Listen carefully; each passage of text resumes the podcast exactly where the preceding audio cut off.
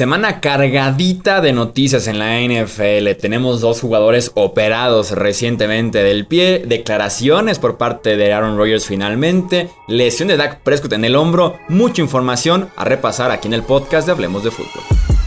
Hablemos de fútbol. Hablemos de fútbol.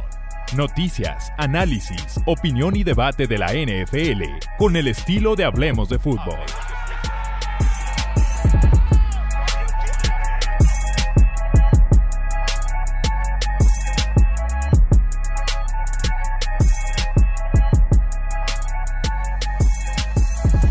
¿Qué tal amigos? ¿Cómo están? Bienvenidos a un episodio más del podcast Hablemos de Fútbol. Yo soy Jesús Sánchez. Un placer que estén aquí nuevamente con nosotros porque tenemos episodio cargadito de noticias. Me acompaña el buen Tony Álvarez para justamente repasar toda esta información. Tony, ¿cómo estás? Un fuerte abrazo.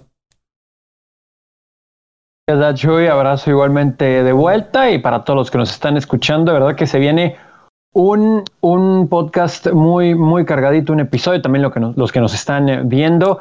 Información al por mayor. Ya se nota que estamos a nada de arrancar con los juegos de pretemporada esta semana y bueno, la temporada regular pues también está ya muy, muy cerca. Tenemos que iniciar con el quarterback que está siendo afectado en Indianápolis específicamente, que es Carson Wentz. Está lesionado otra vez Carson Wentz. El quarterback sintió una molestia en el pie durante el entrenamiento el jueves con los Colts, ya no entrenó a partir del viernes. La idea inicial era que descansara, rehabilitación y que regresara lo antes posible, pero optaron al final de cuentas por de una vez meterle cuchillo, meterlo a cirugía.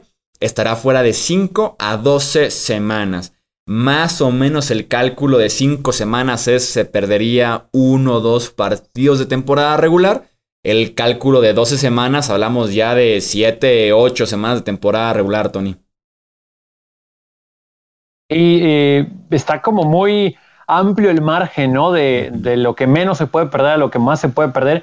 Y eso significa bastante en, en este inicio de su camino con Indianápolis, porque honestamente creo que hasta el beneficio de la duda para Carson Wentz, el que muchas críticas de por qué se equivocaba tanto en Filadelfia, con muchos, sí, errores, pero que decíamos varios, bueno, justificados, porque eran provocados, porque no tenía línea ofensiva, porque no le ayudaban, etcétera. Sí, él se quedaba mucho tiempo con la pelota, pero había muchos argumentos como para decir, ok, ahora en Indianápolis, empezar de cero, tiene línea ofensiva, tiene playmakers alrededor de él, hasta una defensa que lo podría salvar en uno que otro juego.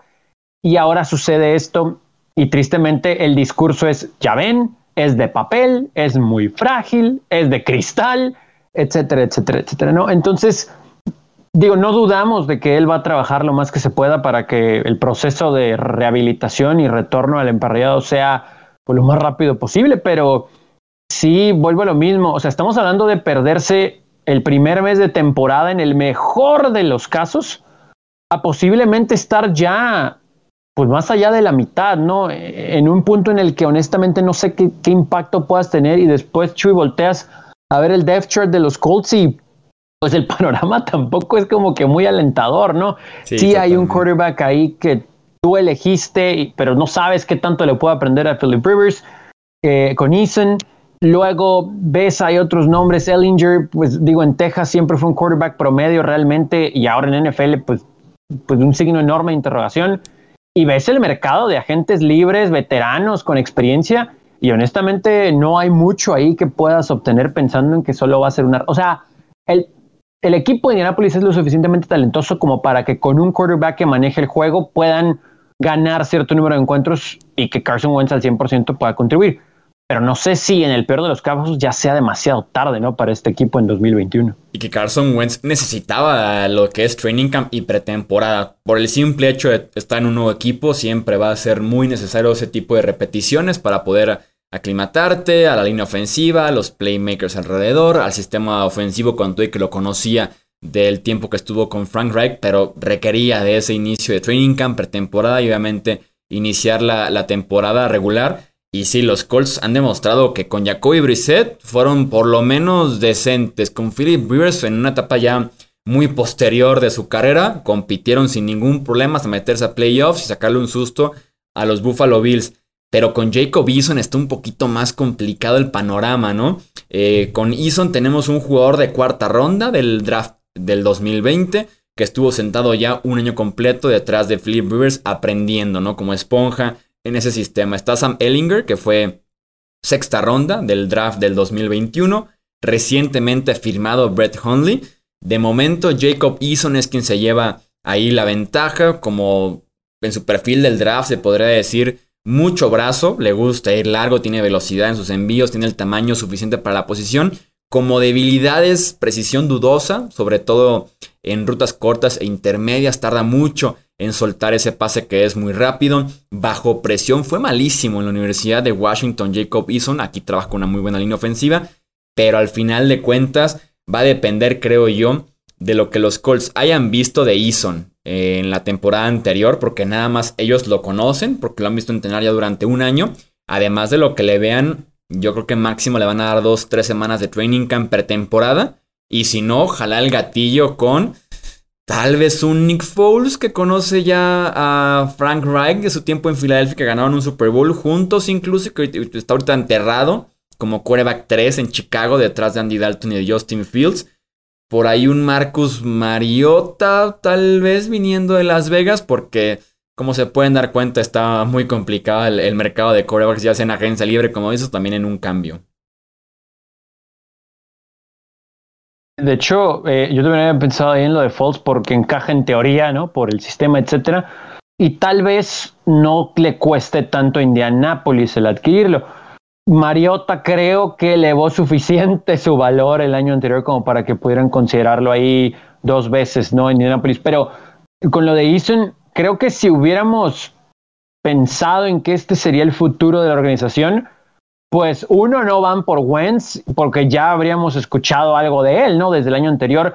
Y lo digo, no, no, no que vaya para allá, pero la comparación con un quarterback suplente que creemos va a tomar la batuta rápido lo vimos en su momento con alguien, por ejemplo, como Tony Romo, con Drew Bledsoe, con Patrick Mahomes, con Alex Smith, pero acá en la vida mencionamos a Eason el año anterior, ¿no? Y lo de Ellinger, creo que también fue una mala decisión en teoría de los Colts porque tienes un quarterback de segundo año que no ha mostrado mucho, o al menos no nos han dicho, y Ellinger que fue, híjole, promedio me parece que es ser muy buena onda con él en la Universidad de Texas. Hundley tiene experiencia, pero pues tampoco como para decir que puedes confiar en el tipo Ryan Fitzpatrick, ¿no? O sea, no, no. no, va por ahí. Con Hundley ya le dieron chance de ser suplente cuando se lesionó eh, Aaron Rodgers en Green Bay y claramente no funcionó. Entonces creo yo que es como traer otro brazo al training camp eh, y por ahí ver quién puede resaltar un poquito en los entrenamientos, pero sí está complicado.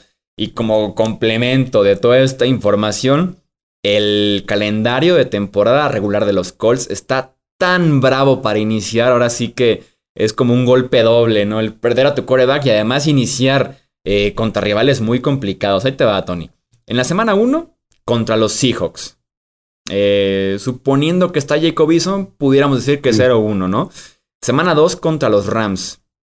0-2. Eh, semana 3 contra los Titans, que ahora son nuevos favoritos en la división. 0-3. Semana 4 contra los Dolphins, equipo casi de playoffs la temporada pasada. Semana 5, Ravens.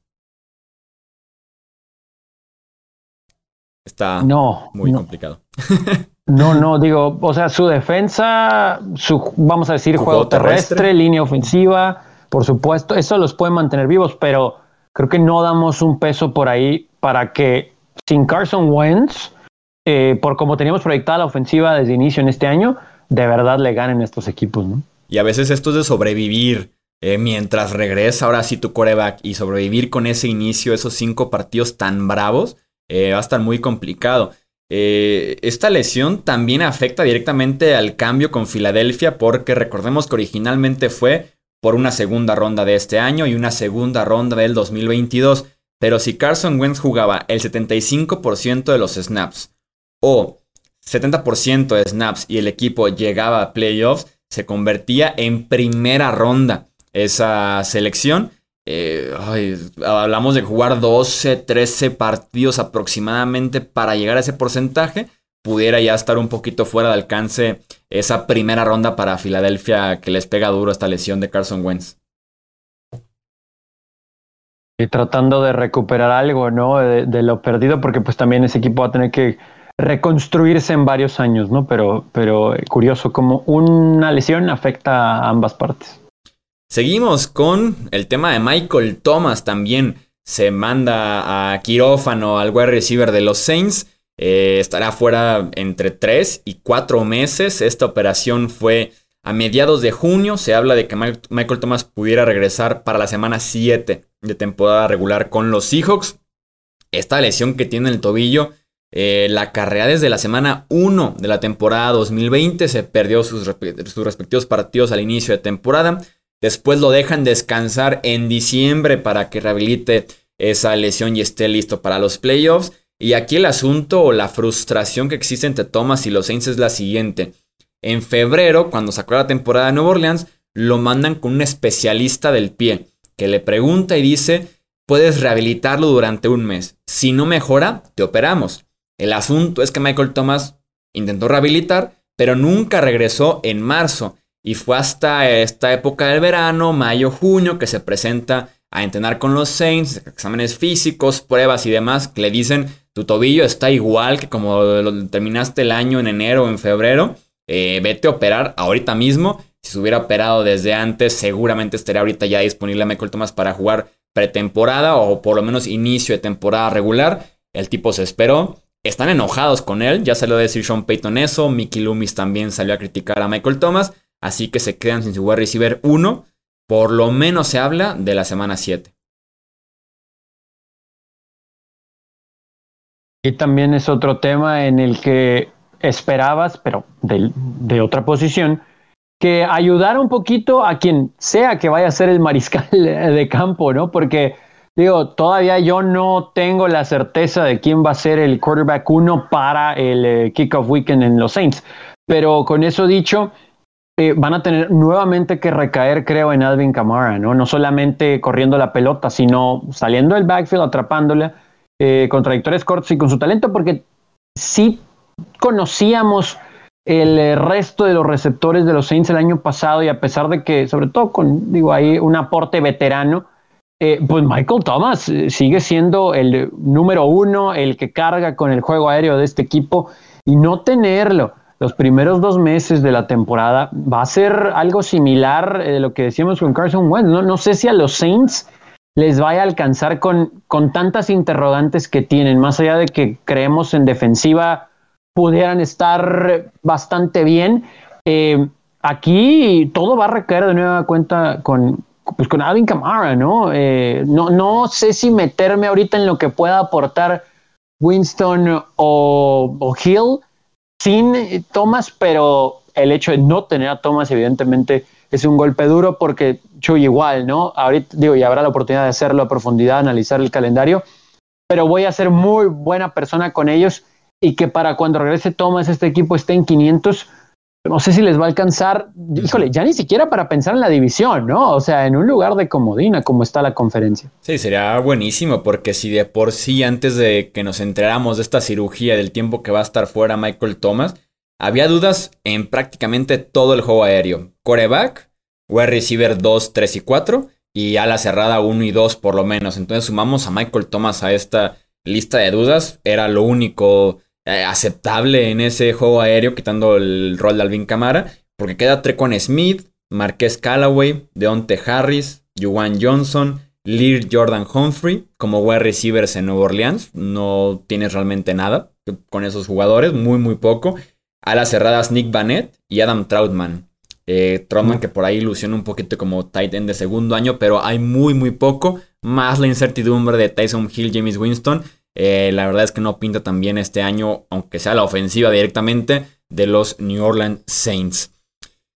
Seguimos entonces con otro tema, otra lesión que tuvimos durante Training Camp. Alerta en Dallas porque es Dak Prescott. Abandonó el entrenamiento de los Cowboys a finales de la semana pasada por una lesión que se trata de una contractura muscular en el hombro derecho. Dak dice que está bien y que fue ocasionada porque no calentó bien un día en el que se puso a lanzar bombazos y por ahí eh, sintió ese jaloncito en el hombro. Va a estar bien y se espera que tal vez no se presente en pretemporada Prescott, pero esté al 100% para inicio de temporada regular por lo menos.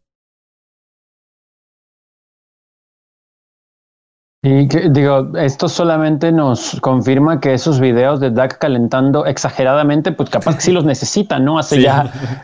los caderazos que se aventaba estilo Shakira. sí, o sea, parecía que se iba a dislocar la cadera, pero al final del día, pues bueno, el problema fue eh, en una de las extremidades. Ya hablando en serio, esto, digo, todos estamos de acuerdo en que no es serio, pero tomando en cuenta que viene de una lesión que entendemos no tiene nada que ver una con la otra pues lo que queríamos era verlo, ¿no? O sea, cómo iba a estar en timing, en ritmo, etcétera. Y si bien no iba a participar mucho en los juegos de pretemporada, más allá de que este año solamente son tres, eh, pues sí queríamos verlo, ¿no? En el emparrillado, cómo estaba ahí con el resto de sus compañeros. En lo poquito que alcanzamos de ver de los entrenamientos en los que sí alcanzó a participar, pues se le veía suelto, se le veía a gusto, etcétera, pero díjole aquí Chuy, esos fantasmas, ¿no? Eh, eh, que tienen en la cabeza los quarterbacks después de que vienen de una lesión tan importante como la que él tuvo y ahora le sumas esta, o sea, no sé qué tanto afecta el ritmo, el timing en concreto eh, con un talentoso equipo de Dallas, ¿no? Pero pues que le falta ganar. Sí, no quieres además de que ningún tipo de lesión muscular, sobre todo, que suelen extenderse, que son bien celosas a veces, se acarría hasta la temporada regular, nomás porque este equipo va a necesitar del brazo de Dak con esa defensiva que tiene sus dudas todavía, con un Zeke Elliott que promete regresar, pero que hasta eh, no ver, no creer. Entonces, en ese sentido, van a necesitar a Dak Prescott, que estaba teniendo un muy, buen, un muy buen training camp, que era candidatazo al regreso del año. Ojalá esté bien y pueda tener al 100% ese ataque eh, los eh, Dallas Cowboys, porque sí, sí va a ser necesario. Me intriga lo que publicó Pro Football Doc, el doctor David Chow, comparaba un poquito, era mera especulación de su parte, pero hablaba de si el tobillo, el hecho de que Dak no estuviera tan cómodo todavía con el tobillo, lo hiciera más bien forzar el hombro, que en lugar de llevar la fuerza desde los pies a la cadera y de ahí al hombro al momento de lanzar, especulaba si tenía que ver con que no confiara del todo en el tobillo y estuviera sobrecargando el hombro, mera especulación, y lo comparó con Carson Wentz, justamente, del 2018, que viene de una lesión en la rodilla muy fuerte y que por compensar el no confiar del todo en la fuerza de la rodilla, se lastima la espalda porque estaba haciendo esfuerzo de más al momento de lanzar. Entonces, mera especulación de alguien preparado, alguien que trabajó con los Chargers en San Diego, pero se me hizo interesante si, si pudiera ser por ahí un tipo de secuela muy, muy lejana, pero al final de cuentas secuela para Dak. Seguimos, seguimos. Dime, dime, dime, Tony. Sí, nada más, o sea, son de esas cositas que a lo mejor cualquiera va a decir, uy, ya le están buscando, ¿no? Algún pretexto o algo extra.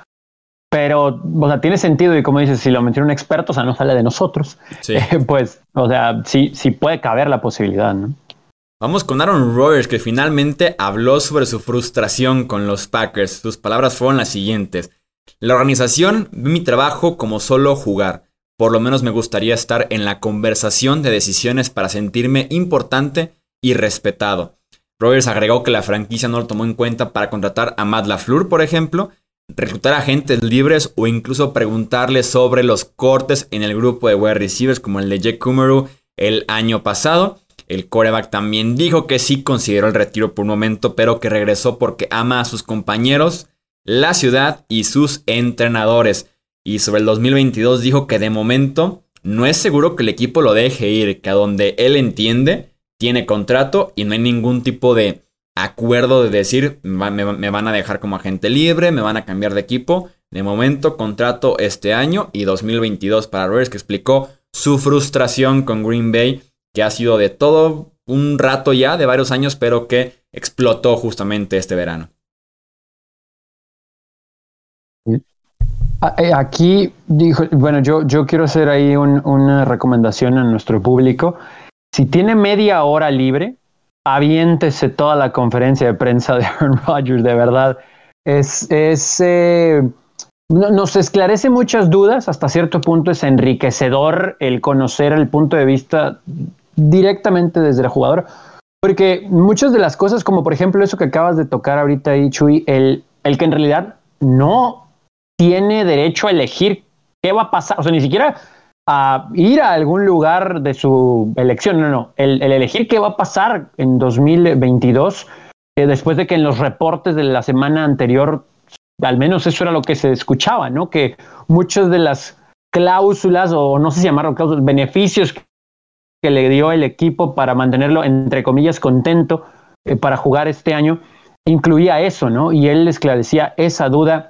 Hay muchísimas, nos pudiéramos pasar todo un episodio hablando nada más de la pura conferencia de Aaron Rodgers, eh, pero se resume en eso, ¿no? El que no ha sido tomado en cuenta para decisiones directamente que le afectan a él y, al, equipo en el emparrillado, pero que al mismo tiempo está frustrado con el hecho, o estuvo mucho tiempo frustrado con el hecho de que le demostró a la organización que no sería parte del futuro, pero le molestaba que obviamente no lo dejaban tomar decisiones del presente. Y cuando buscó la oportunidad de salir ante esta inconformidad, pues le dijeron, no, no, no, no, sí te queremos, sí te queremos, ten mucho dinero. Y pues evidentemente era muy tarde para eso. Podemos desmenuzar cada palabra. Eh, hay muchas cosas. Lo que decías de la Flor, comentó, me llevo muy bien con él, sí platiqué con él, pero nunca se me pidió mi opinión para que llegara. Eh, mismo es el caso con el corte de muchos jugadores de impacto que él menciona, sí son veteranos, pero que aportaban mucho más en el vestidor que también lo que se ve en el campo, ¿no? Eh, muchas cosas de la oficina, muchas, muchas cosas que él comenta de verdad, pero pues se resume en eso, ¿no? En, el, que no se le haya tomado en cuenta. Qué bueno que creo tocó el tema, no se cayó nada, inclusive veía en NFL Network el fin de semana, en un día curioso, ¿no? En el que pues todos practicaron el mismo día y, en todos los horarios, y lo entrevistaba James Jones, que fue su receptor en Green Bay, y como entre broma y broma, eh, decía, bueno, pues gente como tú, eh, gente como Randall Cobb que regresó al equipo ya, eh, Clay Matthews, etc. La lista es larguísima, ¿no? Esos son los jugadores que necesitamos acá y nunca se me preguntó nada porque creo que me gana el derecho de opinar después de que pues, me he entregado acá. Inclusive se habló ahí también un poquito de cómo tomó el trabajo, ¿no? A Brett Favre y decía que no se podía comparar. Tomemos en cuenta que Brett Favre, pues sí, él eligió ya no ser el quarterback de Green Bay, ¿no? Es una realidad. Entonces sí creo que no cabe la comparación. Muchas cosas, podríamos hablar de este tema muchísimo, muchísimo más, pero, pero evidentemente las cosas no están bien, pero al menos lo suficientemente bien para que esté ahí en 2021. Sí, esto es, eh, confirma, ¿no? Que esto es 100% comunicación, gerencia, presidencia con Rogers. Ahí se originan los problemas desde hace años, según estamos ya enterándonos poco a poco. Y no te estoy pidiendo que Rogers decida quién es el nuevo head coach del equipo, pero por lo menos preguntarle su opinión. Debería pasar prácticamente con cualquier quarterback de la NFL, sobre todo alguno que sea titular ya establecido. Mucho más si el tipo es múltiples veces MVP y además campeón del Super Bowl. Y hablas de Aaron Rodgers, ¿no? Que además tiene una personalidad un poquito delicada, podemos decirlo, que es un, pues, un poquito frágil en ese aspecto pregúntale a Rogers por lo menos algo como lo que es el head coach. El, oye, tal wide receiver, vamos a cortarlo. ¿Qué opinas tú? La química, cómo te llevas con él, o quieres ver más en el campo. O sea, cualquier quarterback merece opinar en su equipo porque es tan importante decir la posición en este deporte. Más si eres Aaron Rodgers. Él mismo lo decía, ¿no? Green Bay no es un sitio para vacacionar, o sea, no es como un Miami en el que solito se vende la ciudad como para que la gente libre firme con Miami, ¿no? O que firme con Los Ángeles, como que la ciudad es espectacular. Green Bay es un pueblo que nada más eh, vive y respira para el fútbol. Entonces, en ese sentido decía, es un sitio muy complicado Green Bay. Déjenme reclutar, o sea, avísenme a quién estamos buscando, con quién estamos negociando para una llamadita y poder aportar, ¿no? Es para el bien de todos. Entonces, creo que sí merece mejor comunicación Rice por parte de su gerencia, que fue el mismo problema que con Jordan Love. Decía, no tengo problema con el jugador, ni con la selección. Y sabemos por fuera que era más bien porque nunca se le notificó que el tipo se enteró en la televisión, al igual que tú y yo, Tony, que habían tomado un coreback en lugar de ir por un wide receiver que él sí hubiera querido, que lo hubiera pedido incluso. Sí, eh, eso también lo puntualizó, ¿no? Y ya lo había comentado antes y en la conferencia lo reafirma, o sea, me llevo muy bien con, lo, llama el niño, eh, pues de cariño, me imagino que sí se llevan bien, pero pues esto demuestra que la organización ya estaba pensando en el futuro y nunca me dejaron tomar decisiones del presente, entonces pues ¿qué hago aquí? Eh, de ahí en fuera sí, sí mencionó también un poquito que pues nunca mencionó nombres de posibles destinos porque pues Green Bay nunca lo dejó. Eh, también puede ser parte de lo que nosotros jugábamos, ¿no? A buscarle casa nueva a, Rogers, perdón, de acuerdo a las necesidades tanto suyas como de, de, los equipos. Pero sí va a ser muy interesante que pasen del 2022, ¿no? entendemos que pues ya el año de contrato de 2023 no existe, pero 2022 Dijo, o sea, ¿qué, ¿qué, va a pasar si tiene un buen año pero queda corto? ¿O qué va a pasar si tiene un buen año y quedan campeones? ¿Se podía retirar? ¿O simplemente, bueno, pues gracias y avienta el micrófono y voy a otro lado? O sea, también tiene que estar de acuerdo ahí la oficina de Green Bay para que pasen estas cosas. Así que bueno, veremos qué pasa en, en unos ocho o nueve meses. Sí, va a ser bien interesante la temporada, a ver si pueden trabajar durante la campaña eh, en la comunicación. Ya trajeron a Randall Koff, como dices, eso es un paso hacia allá, supongo. Eh, pero sí, yo, yo, yo, yo me estoy imaginando a Rogers en Green Bay el siguiente año solamente si llegan al Super Bowl. Creo que sería como un escenario que me puedo imaginar nada más. Si no, Rogers me imaginaría que quiere salir de, de Green Bay a como de lugar. Ahora sí forzarlo desde enero, febrero para ver si tiene un mejor resultado que lo que no obtuvo este 2021 pidiéndolo básicamente en abril casi el mes de mayo. Hablemos entonces. Chuy, eh, nada, más, nada más rápido, eso, eh, eh, ahorita que, mencionamos lo de Cobb, hacía el comentario en la conferencia, pero se le preguntaba si creía que podían cambiar las cosas, ¿no? si ya se le pensaba tomar en cuenta para las decisiones. Y decía, pues lo dudo mucho porque no ha sido el caso, ¿no? Entonces creo que también da a entender que lo de Cobb, o sea, qué bueno que lo traes para mí, pero tampoco me preguntaste, ¿no? Si lo quería, o sea, qué bueno porque lo conozco, etcétera, pero, pero no sé qué tanto en realidad cambien las cosas, ¿no? Cuando ya le ofreciste dinero y no, pues no lo quiso. Y, pues a lo mejor termina siendo un estorbo para la oficina el que opine, porque pues, si nunca ha aportado, porque no lo has requerido, porque no, los, no lo has querido, pues no sé qué tanto modifique eso en el futuro inmediato. Nick Chubb y los Browns firmaron una extensión de contrato por tres temporadas más y 36.6 millones de dólares con 20 millones garantizados. Esta extensión de contrato de, Nick Chubb y Cleveland logró algo que pocos han logrado en mi vida como analista, que es que me agrade una extensión de contrato para un corredor. Casi siempre digo no les paguen, no vayan por ellos tempranos en el draft, suelo estar encima de los corredores. Esta sí me gustó porque el promedio anual lo deja como el sexto mejor pagado. Me parece un número que hasta sale barato para tratarse eh, de Nick Chubb. Fue running back 2 en calificación según Pro Football Focus. Running back 3 en yardas conseguidas sobre lo esperado. Eh, detrás solamente de Aaron Jones y de J.K. Dobbins la campaña anterior. 124 tacleos eh, rotos en 488 acarreos. Número 1 en la NFL en ese span de años que lleva jugando en la liga.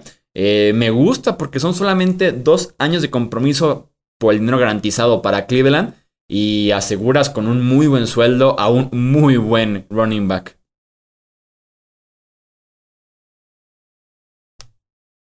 que aquí y creo que se le pudo pagar un poquito más si nadie hubiera dicho nada. Eh, ahí está el dinero garantizado, que es muy bueno, el contrato de tres años, etcétera pero ahí me aventé un clavado, costo-beneficio, entendiendo que para cuando termine el contrato va a tener, sí, cierta edad, que a lo mejor Cleveland ya lo hubiera exprimido, ¿no? Para ese entonces, pero entre el tándem que formó ahí con Kareem Hunt, creo que podemos decir que Chubb es el líder evidente y por ello está aquí la extensión. Entonces, creo que unos milloncitos más no, no hubieran estado mal, o tal vez un año más de contrato y luego pues ya sacamos cuentas, creo que hubiera sido, eh, no que esto sea injusto, es muy buen dinero, una buena extensión, pero creo que merecía un poquito más por la situación que vive Cleveland, por lo que él ha aportado, más de mil yardas en las últimas dos temporadas. Eh, y contribuye, ¿no? O sea, bloquea bien, eh, puede salir del backfield y también tiene buenas manos detallitos así, pero creo que para lo que significa en Cleveland, sobre todo tomando en cuenta que si bien Baker Mayfield creo que progresivamente mostró una mejoría el año anterior conforme avanzó la temporada por aire, no deja de ser la base de este ataque, pues Nick Chubb y el juego terrestre. Entonces, creo que hablando de los números hoy en día, para un corredor, insisto, más allá de lo que sabemos que terminando el contrato, pues sí, iba a estar en sus 30, etcétera.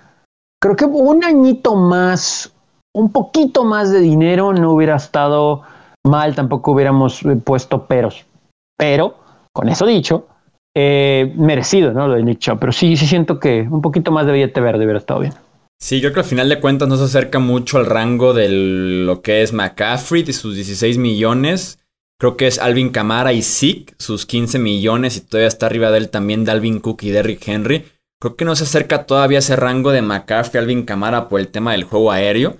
Son running backs que pueden recibir hasta 70 pases en una temporada, mientras que Nick Chubb viene a recibir 16. La temporada anterior tuvo 20, la temporada 2020. Entonces es más limitado porque no lo usan en ese rol, no porque no lo pueda hacer, sino porque no lo usan. Está más bien Karim Hunt para terceras oportunidades en Cleveland. Entonces quiero imaginar que el discurso fue por un eres más terrestre, más eh, un complemento. Karim Hunt, pues vamos quedándonos por debajo de lo que gana un Camara, eh, McCaffrey, Dalvin Cook, que sí reciben pases, a diferencia de Nick Chubb, aunque se mantiene en el rango de un Derrick Henry, que se podría decir que son roles muy, muy parecidos a que tiene cada uno en Cleveland y el otro en Tennessee, pero sí es un buen contrato para eh, Nick Chubb, muy joven todavía y que tiene la oportunidad justamente de tú eh, exprimirlo, sacar sus mejores años en la NFL, que son justamente los que vienen para este corredor de segunda ronda. Y ya para cerrar tenemos que Sabian Howard oficialmente se quiere ir de Miami. Publicó el siguiente comunicado. He aprendido que el lado de negocios de la NFL prueba que las organizaciones no siempre ven por los intereses de los jugadores. Mi experiencia con los Dolphins me ha enseñado eso. Howard agregó que él y su agente no piden un nuevo contrato, solo algunas modificaciones como garantizar más dinero del acuerdo que lo hicieron sentirse, que lo hicieran sentirse más respetado. Y no, no sé si esta relación, eh, eh tenga ahí un, curita, ¿no? La verdad es que no. Eh, yo quisiera que ahí mis Chargers empezaran a agarrar el teléfono, pero dudo que lo vayan a hacer. Eh, sin embargo, Howard, digo, no sería la primera vez que vemos un movimiento de alguien importante como él antes de que inicie la temporada, etcétera. Pero aquí estoy pensando quién pudiera tal vez armar un paquete interesante para los delfines, porque, ok, pudieras dar draft picks de valor importante altos, pero que tendrían un impacto en el futuro.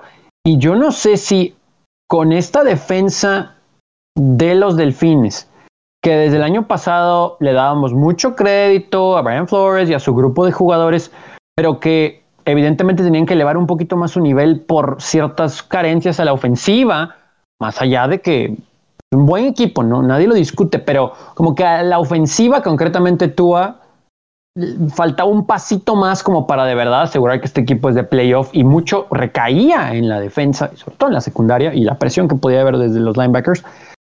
Aquí yo creo que Dolphins vería evidentemente la posibilidad de tener a, un jugador que pudiera iniciar en, su defensa. No, creo que el mismo impacto pudiera ser tal vez un jugador defensivo y un pick o dos picks por ahí, pero perder a alguien como Howard para su secundaria, creo que ese sería un duro golpe para ellos. Pero si las cosas ya no se van a arreglar, evidentemente lo mejor que puede hacer es cambiarlo por el valor que tiene. Pero insisto, si va a ser pensando en el futuro, no 2021, el impacto que tenga lo que recibas a cambio.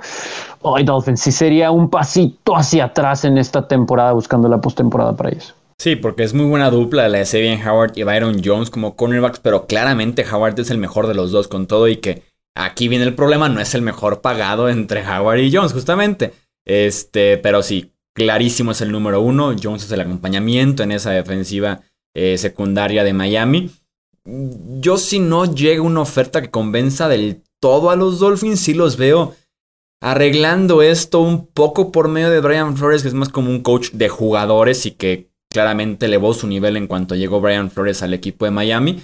Por lo menos como un acuerdo de juega este año y prometemos revisar tu acuerdo eh, a partir del off-season 2022, ¿no? Si es que no llega alguna oferta que convenza del todo a Miami, porque claramente va a haber equipos interesados y que supuestamente ya marcaron, pero el precio debe ser por ahí un problema porque tienen que involucrar por lo menos una primera ronda y algo más, tal vez una primera y una segunda o hasta dos primeras y que Miami dé a Howard y una cuarta o como dices tú, un jugador importante. Entonces es un trade complicado, que no es nada, nada barato. Entonces creo que se puede incluso estancar un poquito, pero Howard haría a cualquier defensiva secundaria de un contendiente sobre todo tipo Chargers, como dices, tipo los Seahawks, por ejemplo, en otra conferencia, eh, empujarlos para arriba durísimo justo antes del inicio de temporada.